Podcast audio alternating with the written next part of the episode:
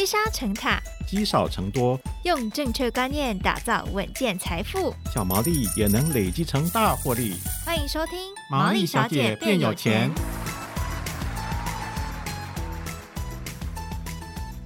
Hello，大家好，欢迎收听《毛利小姐变有钱之存股终极班》，我是主持人笑瑜。我们从初级班呢学习到了一些基础观念，也帮大家整理了一些不错的金融股。在接下来的终极班呢，我们要一步步来解析大家最害怕的一些心魔。因为其实存股就像是一场马拉松哦，在过程当中你总会遇到一些状况，会让我们的心里感觉到煎熬。所以，我们今天邀请到《金周刊》存股助理电子报的总总编辑谢富旭总编来到节目当中，帮大家一一解析。富旭哥好，呃，夏雨你好，听众朋友大家好。我想很多人在问哦，就是哎，现在好像股价来到高点了，那这样子我们还可以进场去存股吗？是这个哈，是大家常遇到一个问题啦。嗯，啊，就是说啊，现在加权指数已经来到一万七千多点了，接近历史新高，嘿。美国道琼也常常每天都在刷历史新高，那我高点进场，那是会被套牢，那崩盘怎么办？对呀、啊，那我觉得纯股族哈要把这个东西哈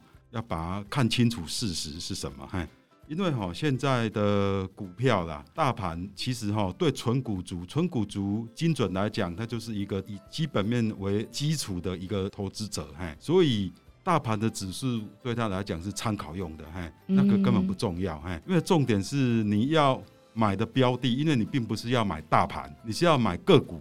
重点是那个个股便不便宜，嘿，嗯，假如那个个股很贵，那本益比，比如说三十几倍、四十几倍，殖利率只剩下不到三趴，那就真的很贵，那就对纯股族不适合。但是在一个所谓的大盘接近高点之下。还是有很多便宜的股票啊！现在的股市啊，不管是台股或者是美股，很多国家的股市都一样。现在是一个股市两个世界，一个世界就是那种受到资金追捧的那种高科技股啦，或是所谓的一些迷因股，这些股票受到追捧，他们的本益比高到不可思议，哈，殖利率低到不行，哈，那就是非常昂贵的股票。那大家要注意哦，哈，很多 ETF。就是拿这些昂贵的股票来做包装，嗯，所以大家很多所谓的纯股族说啊，研究个股的基本面好麻烦，我买 ETF 就好。其实这又是一个很大的一个陷阱跟迷失，因为 ETF 可能你买在高点，嗯，买贵，里面一大堆很贵的股票，对，但是你把它包装成 ETF，你就觉得不贵了，对啊，你就觉得哎，这个就是会有问题，哎。这两三年最红的美国一个 ETF 基金经理人啊，叫做 Casey Wood，哈，他的那个基金啊，哈，嗯，啊，什么都是投资 Tesla 啦、Google 啦这些所谓的高科技股，哈，非常红，哈，然后也涨很多。但是你知道吗？今年以来，他的基金啊，大概已经跌了三十几 percent。三十几 percent，对纯股族而言，哈，你不要说跌三十几 percent，跌个十五 percent，你就受不了了。对。而且你看，这两三年还有很多什么中国五 G ETF、电动车 ETF，哇，这种 ETF 好多，都是趁这种股市在高点最热的时候推出来这种。其实它非常昂贵的 ETF，但是因为它包装成 ETF，大家都觉得好便宜，很奇怪的心理。其实它还是非常的贵，因为感觉是跟着趋势走啊。对，所以呃，但是有时候哈，跟着趋势走，所谓趋势成型的时候哈，那些东西已经相当昂贵了。哦。除非你确定说未来趋势可能五到十年还有一定的能量，但是这个很难预估啦。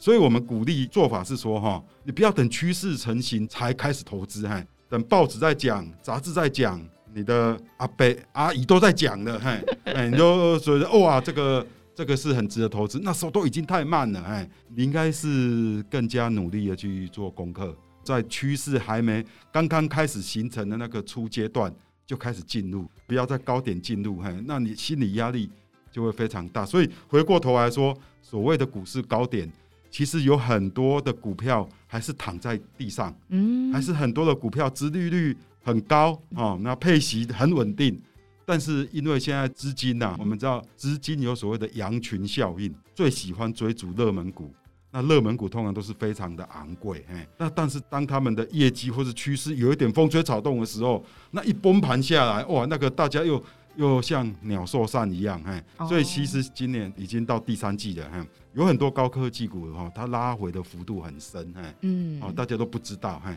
但是你看纳斯达克啦、道琼还是在高点。那是因为资金在转移在类股上的轮动，因为它那个成分股很多，所以我会觉得，哎、欸，股市一直在高点，但是一直都认为在高点的话，你就永远找不到机会。所以像刚刚富旭哥说，如果连隔壁的阿哥都在讲说这个可以买的时候，你可能就要小心了，对对对？但是很多人说，哎、欸，像富旭哥，我们可能买进了一档觉得很不错的股票，嗯、可是它就下跌，明明奇怪，营收也很好，好像公司的表现也不错，可是它股价就是下跌了十趴、二十趴，还要继续持有，它会不会越摊越平？纯股族哈。要注意一点，就是说，你买进股票的时候，心中要有一把尺。那那把尺怎么做呢？我建议你是用现金值利率来做衡量。一年有十二个月嘛，那我们从把它划一半，那划一半就是你在上半年做选股的时候，你就以当年的值利率来作为标准，嗯，呃，来衡量这个股价的贵贱。那你只要是在下半年，大部分的股票都已经除息了，你要以下一年度，就是二零二二年。预估的配息来做这个股票昂贵或便宜的衡量，那怎么衡量呢？就是说用它的现金的配息除以它的股价，再配合所谓的像我们存股助理电子报，对啊，有一个方法就是说，我们把把股票哈啊分为两种策略，一种叫做稳定领息股，嗯，一种叫价值成长股，嗯啊，稳定领息股是很稳定，然后配息很稳定，股价波动很低的。啊，价值成长股是因为看好它未来一到两年，顶多三年呢，因为我们的能见度不可能那么远。哎，它的营运的成长动力会稍微强一点，哎，那我们可以忍受稍微低一点的殖利率。嗯，然后这两个策略制定完之后，又分为大中小型股。大型股就是市值一千亿以上的股票啊，比如说我们假设定位为啊那个所谓的稳定领息股，我们希望它的殖利率了哈，至少要四 percent，啊，然后假如是中型股，就是市值在一千亿到大两百亿之间的这种所谓的中型股，哈，我们希望它的殖利率啊，哈，能够到四点五。那小型股能够到五 percent，所以你用你的当年的那呃现金股息、股票股息不要算，哈，啊，来除以股价。嗯，假如它是大型股啊，譬如说它殖利率已经落入四趴以上了，哎，那你可以考虑说酌量先买一点来做观察。那假如它已经殖利率很低了啊，像比如说现在的细粒 KY，嘿，殖利率可能只有一点多，或是为什么我们的？存股助理电子报大部分都没有那些热门股，因为他们殖利率对我们来言都太低了，哎，那太低就是代表说它股价太贵了，所以我们就会观望，就会不碰它，嗯啊，所以这个用所谓的现金殖利率当你心中衡量股价的一把尺哈，再作为你的投资最主要的一个进出的策略，哦，你就会进退有据。所以不是以它的。当下的股价来做衡量，是要以它的现金值利率来做衡量。对对对，对不对？因为大家说，哎、欸，奇怪，那个股价会上上下下，上上下下，那这样子，哎、欸，富旭哥，那这样它的值利率不是也会浮动吗？对，值利率，譬如说哈，有有一档股票，譬如说金融股好了，嗯，啊，金融股常常都是超过一千亿的市值，哎，哎，我很喜欢某一档金融股，哎，那我观察它，那这档金融股了哈。比如说，它股价是二十块好了，那它今年可以配出一块钱，因为金融股的股利很好预估嘛，嘿，啊，那可你确定它可以配一块钱？那一块钱它现在除以二十就是五 percent，那五 percent 对金融股，把我们把它设定为所谓的稳定领息股，它的殖利率是五趴，那我们认为这个股价是合理。那假如它的股价继续跌，嘿。比如说跌到十八块，那它的殖利率会上来，可能会变成六趴，超过所谓的我们合理的殖利率，我们只要设定五趴的话，它加码一个百分点变六趴，我们就认为是便宜价。那你可以再多买一点，类似这样的一个一个衡量的方法。哦，所以如果反而它下跌的话，存股族反而要高兴，是，因为等于它殖利率就上升了。因为像金融股，它的配息一向很稳定嘛，嗯。所以我是觉得金融股哈，存股族对于金融股的股价根本是不要太在意啊。就是说，它假如能够跌，反了你要高兴。比如说以中信金而言啊，很多人存中信金，这是最基本的存股的一个标的。像去年还是前年，中信金曾跌到不到二十块，但是它还是都可以配出一块。配出一块已经连续五年还是四年了哈。嗯，那你干嘛担心？他假如说，哎，跌破二十块，十八块更好。嗯，哦，因为你买更多，表示你的殖利率更低。因为像这种金融股，你看，那他现在才过了一两年，他又回到二十三。嘿，一方面你又赚了他的股息，一方面又赚了。它的价差，哎，这样做不是又很简单呢？就是一个最基本的一个存股的方法。下次等到那个中信金再回到十八的时候，赶快通知大家。嗯、但是，呃，我们刚刚其实讲到是金融的部分嘛。可是，如果像是一般的这种公司、民间公司，我们以呃大成来讲好了，因为这个在存股助理电子报当中，其实有跟大家分享这个存股的标的之一嘛。所以像说，哎、欸，大成它出来它的营收往下掉了，所以它股价就往下掉。那这时候投资。人就会开始担心说，那他是不是之后也许公司营运就不会那么好了？那我是不是要赶快出清他呢？基本就是像我们追踪大成哈，虽然它是食品股、传产股，但是我们把它定位为所谓的价值成长股。为什么呢？是因为在经过研究分析之后，发现大成啊哈，它可以说是台湾最主要的蛋白质的提供者，因为它是养鸡嘛、养猪嘛。养虾，当然百分之五十的营收是来自饲料，这些饲料都是给养殖业的，包括他自己的养猪场、养鸡场。那大成他在早期，呃、十几年前，哈，他的 EPS 大概都是介于一块钱上下，块钱到两块钱之间，过来慢慢进步到两块钱到三块钱之间。在一块钱到两块钱之间，主是主要它是以饲料为主，哈。那饲料那个量很大，但是毛利率不高。嗯，虽然它是一个刚性需求的产品，但是它慢慢跨入所谓的农牧业、养鸡养猪的时候，它的附加价值提高了，嘿，所以它的 EPS 的区间呢，就跑到两块之间。然后我们发现到大成在进行第三次的转型，第三次的转型就是说，它跨入所谓的加工食品啊，就是它养了鸡、养了猪之后，它不但帮你屠宰、分切、包装。甚至还调味变成调理包，甚至你在一些超市啊、爱买啊、Costco 啊，都可以看到大成分切好，甚至料理好，你回家加热一下都可以吃的鸡肉啦、哎香肠啊、火腿啊，蛮好吃的。哎，这些这些东西，哎，所以这些东西都会让它哈，就是所谓的它的企业在过去三十年来进行第三次的变身，第三次的变身就是预估啊，预估它的 EPS 啊，哈。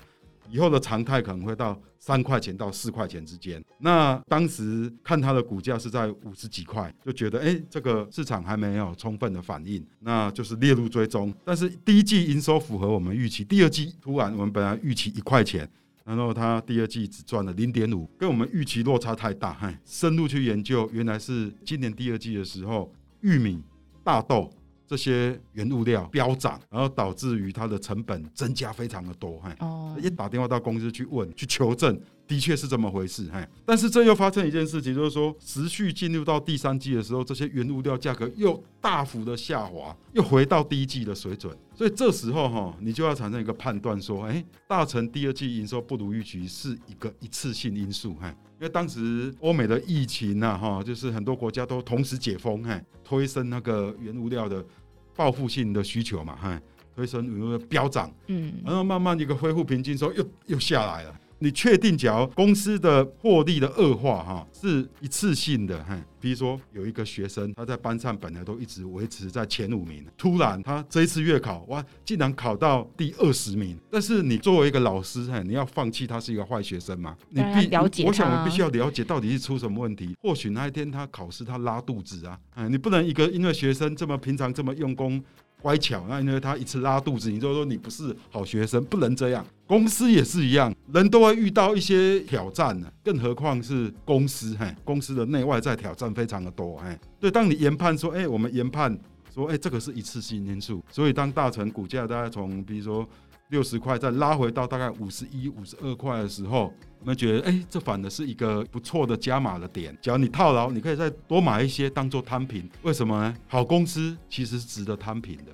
嗯，当你深入了解它之后，对，啊，所以其实哈，纯股族针对你的股价哈，涨涨跌跌，你不要太在意。重点是说你有没有透彻了解这家公司。哈，那透彻了解这家公司不是一件简单的事情，你可能要透过一些别人的帮助啦。资讯上的一个一个帮助，现在这个时代都找得到帮手，很简单，哎，只要你愿意找，都找得到帮手。啊、对，因为我想说，这个听节目的听众朋友可能会想说，哇，那这样是不是以后看到我投资的公司营收下滑，嗯、我是不是也要打电话去那个公司问一下？其实是要这样，但是问题是说，这很占时间，而且常常就是说。其实哈，我一直认为说哈，当你知道怎么问问题的时候，其实答案就出来大概三分之二了。哎，我们当记者就是这样，对，因为你遇到问题嘛，你才会想去问问题嘛。能够提问的时候，其实你已经把问题理清的差不多了，就等人家给你一个答复而已。嗯，那个答复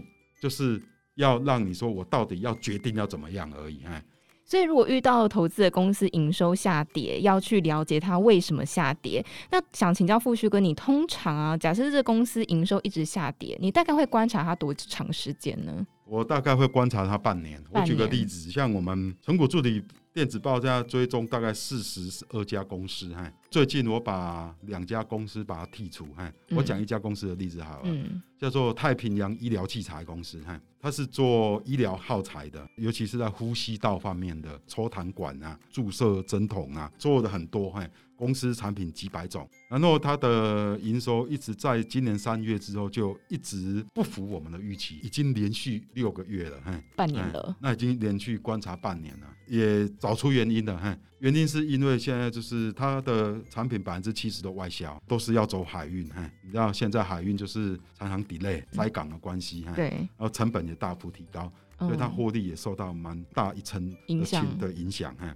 那之后最近决定不再关注它，原因就是怕说哈，医疗器材这种东西哈是人命攸关的产品哈。它外销到尤其日本、欧美、拉丁美洲这些国家哈，这些国家它假如说因为一直迟迟等你的货等不到的话，嗯，它不可能一直等你的，它会换别家。对，它可能可能别家比较贵，但是它也没有办法哈。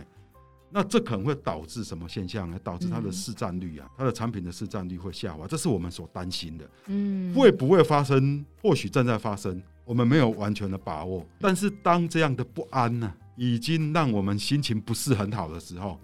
而且看出它的营收也的确受到影响，让我们感觉很 uncomfortable。我们纯股族啊，哈，宁愿就是这种公司先暂停分手，哈，就是有时候就是要撤，所以说有时候大概忍耐的期限不会说因为一两个月不好就说放弃它。像大成是因为一季不好，但是看原因是它第三季可能又会回来正常。但是太一这种东西，因为海运的的塞港现象也不知道什么，搞不好明年中都还无法解决，嘿，那就会让我们非常的不安，嘿，不是它不好，而是外在的挑战环境。太大了，连这种公司他自己都无法掌握，更何况是我们。那我们就先那个，哎，所以就先稍微剔除它。对对对对。但是其实也不是说这家公司永远永远没救。如果说它的外部环境也许改变的时候，公司还是很努力的经营，哎，产品还是很有竞争力，哎，嗯，但是。毕竟我们并不是公司的那种原始股东或大股东嘛，对，也不用说一直要跟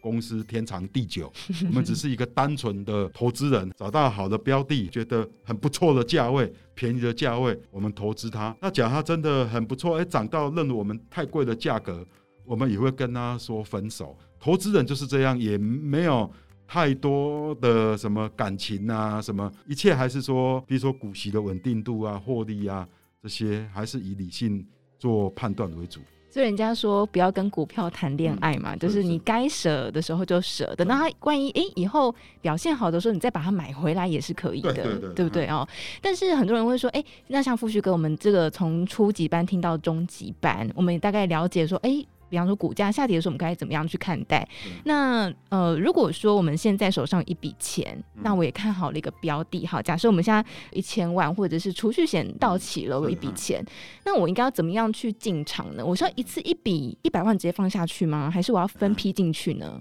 其实哈，我们假设说有一个人呐、啊，他因为现在所谓的储蓄险到期的人很多、哦，因为。台湾的所谓的四年级生正进入退休潮，嗯，他们之前主要的理财工具就是储蓄险，五年级生也有很多是采这样的理财方式，然后都慢慢到期了。那现在储蓄险哈利率又非常的低，哈，已经不具有理财的功能了。所以说，那到底哎，突然有多了三五百万，甚至有些人到一千万，到底我假如要存股的话，要一次梭哈，还是慢慢买？那我建议是这样啊，就是说哈。你这笔钱，你重要的是要创造稳定的现金流。比如说，我的目标假如是五趴的话，一千万，你希望一年能够有五十万的现金流出现嘛？那可以供应我退休后的生活的所需啦之类的。嘿，所以我是觉得也不能说什么慢慢买，你至少，譬如说哈，九月份大部分的股票都已经除完息了，当然有少部分的 ETF 可能十月、十一月除息，哎，那不管。但是我觉得你要要求说我这一笔钱呢，不管三百、五百、一千也好。它就是每年至少要有五趴到六趴创造的现金流，所以我是建议你说，哎，那现在因为大部分都除完息了，明年除息了哈，大概也是要从四月份开始起跑嘛哈，六七八是旺季，哎，那我是觉得在这段时间呢哈，你应该要加紧磨练，加紧学习你的投资存股的知识，哎，然后把你的所谓的投资部位慢慢到位。趁这大概还有九个月的时间，嗯，就是到明年四月之前。哦、对，呃，应该是说到明年四月，最好在明年四月之前呢、啊，你已经，比如说你有一千万，至少已经买到五百万了，嘿，然后除权期旺季六七月份开始的时候，你大概资金都已经买的那些部位啊，你都已经相当有自信心，而且有一定了解了，嘿，也不要慢慢磨，嘿，因为你慢慢拖的话。你资金闲置在那里，你就会丧失一个很大的机会成本，就是现金股利。那你说，那我不要，我就放定存就好。但定存你一千万不到十万块，但是你假如放股票，就以我们这种稳定领息策略，起码也有个五十万呢。哇，那是差好几倍呢。对呀，而且可能跟你的生活有关系哦。嗯，因为你可能就生活就靠这个，你只要不靠这个，你可能就要开始吃老本了。所以我是觉得，也不要让自己太松懈。有些人就说啊，要小心一点，慢慢来。嘿，那我是建议大家说，假如你有一笔钱呢，哈，你要下定决心开始存股，研究两三个月之后，你应该先放百分之三十进去。嘿，这个就是有个所谓的一个定锚效应啊，就像一艘船啊，它下一个锚一样，先买百分之三十之后，哦，针对这些股票，你再慢慢的做观察。嘿，只要有稍微下跌，嘿，而且你。在持续的关注当中，你觉得哎，它真的是不错的股票，你就可以再稍微加码一些。那假如它突然买了，哎，涨上去了。那可能在关注别的股票，哎，我是建议这样做，嘿。所以假设有一百万的话，我们至少在明年就是隔年的四月之前，先放至少百分之三十，就是三十万左右下去。那其他等到哎有机会的时候，我们可以再去加码，或者是去关注别的标的，对，不对？也不要一次一百万就直接说哈。因为假如说一啊，我有呃一百万，那我先放个十万，嘿，那我是觉得哈，这样你在做你的所谓的存股当中，你会比较无感。即使你三十万啊被套牢五 percent，嘿，嗯，或是十 percent 也没关系，你反而会 alerting 警觉性的去加紧去学习跟研究，嗯，我觉得这个都是好事。最不好的状况就是不汤不水，嘿，不痛不痒，嘿，那 我也要一个月放个一万呢，那你会放到什么时候？嘿，嘿，那你就这个等于是为自己的舒适圈以及为自己的担心、害怕跟无知找借口，哎，我就觉得。不妨先下多一点，然后再从中学，会比较有效率。至少在感觉到痛心的时候，你就会知道说，哦，我可能看错了，我就要调整一下我的标准，对不对？好，这个是针对就可能有一笔一百万、一千万的朋友。那我想很多听节目的朋友，也许是小资族，可能我每个月我只能腾出大概五千块、六千块这样子的金额。那我要把这个五千块、六千块，就是去零股买吗？还是我要把它存存存存到，比方说两万？建议用零股买。为什么呢？为什么？通常比较年轻人呐，哈，在四十岁以下的年轻人，他可能真的手上，你说要他一次拿个五十万都有点困难了。对啊，但是一个月拿出五千块，好像可以勉强自己一下。那我真的是鼓励你，就是你也不要等说要存到。一张啊，比如说我我要买联电，要存到七万，嗯，再去买，不要这样，你就五千块，我就现在买零股，盘中就可以交易了，对，你就可以去买了，嗯，那你买进之后，你就有感觉了，比如说以联电而已，它就变成你的资产的一部分，嗯，你就会开始关注它。同时也启动你的投资的学习的这个旅程了。哎，我觉得资金少的小资族不要太泄气，因为我认为啊，四十五岁之前啊，你应该把自己定位是在以学习为主，就是说，哎，我慢慢去了解，比如说从两千多档股票当中。我慢慢去建立自己的所谓的我自己关注名单。彼得林区叫呃那个叫做希望名单呐啊，那比如说建立三十家公司啊，慢慢扩大自己的能力，四十家公司，然后把这些公司你把它摸透，包括它的基本面、它的财报、嘿，每月营收、配股、盈配率、嘿，它的动向以及它所处产业的趋势，嘿，你用这个，比如说你呃三十岁开始，四十五岁之前十几年啊，你用这些小的资金去踹，然后去了解。慢慢摸透，然后等你四十五岁的时候，哎，你已经摸透三十家公司了。这三十家公司就是你的聚宝盆，就是你的人生的聚宝盆。等你四十五岁的时候，哎，四十五岁，我觉得这是人生的理财的黄金阶段来了。四十五岁通常是怎样呢？就是你的孩子大概上小学的时候，小学，然后到你大概五十五岁的时候。大概他们大概准备上大学了，你知道吗？这段时间是人生存钱的黄金时期。只要你的小孩子不读私立的中小学，你可以存钱存很快。本来你一个月让你挤五千块，你就你就那边哇哇叫。现 在搞不好你现在一个月可以挤出两三万，因为本业也会薪水增加。对，本业薪水会增加，你也结婚，那老婆也会双薪家庭这样。呃，而且你搞不好你已经买房子，嘿，而且你熟的话，你甚至可以把房子增贷，借个一百万两百万出来。那到时候那个所谓的资金的那个来源很多，其实是不用怕那个资金，就怕你没有功夫而已。哦，就怕你手上没有一个聚宝盆。嘿，当你手上你确定你有一个聚宝盆，我摸透这三十家公司，摸透这五十家公司的时候，他们的便宜价来的时候，我了然于胸。嘿。这就跟你的聚宝盆一样，就怕你没有聚宝盆，嗯，不要怕你没钱，真的。所以就利用这呃三十岁到四十五岁之间十几年，嘿，小额资金赚多赚少那是另一回事的。你先把自己的聚宝盆打造起来，就是功夫要先学到位了之后，而且四十五岁到你六十五岁还有二十年可以跟你累积。这个时间真的够长了，嗯，真的不用担心呢。对，所以不用急于一时，说我我一定要在什么三十岁的时候我就要 fire 人生啊，对不对？而且你讲 太早在股市发财，其实未必是好事。真的，请大家回去听初级班第一集。对对对 好，所以今天来跟大家分享哦，就是说富旭哥在节目里面传递很多心法，包括说，诶，如果股价下跌的时候，你要怎么去观察它？你要怎么样去判断你的持股要不要继续买进，或者是要卖出？还有呢，包括在如果你手上有一笔钱，或是你是小资族，每月有一笔金额的话，你要怎么样来进场哦？好，我相信大家都可以学到很多。好，那么在今天的节目当中呢，也再次感谢我们金周刊存股助理电子报的总编辑谢富旭总编来到节目当中，谢谢富旭哥，谢谢，谢谢。好，那如果喜欢我们的节目呢，请记得大家可以进行订阅，也请大家可以给我们五颗星的评分，我们会有更多更棒的内容提供给大家。那我们下周再见喽，拜拜。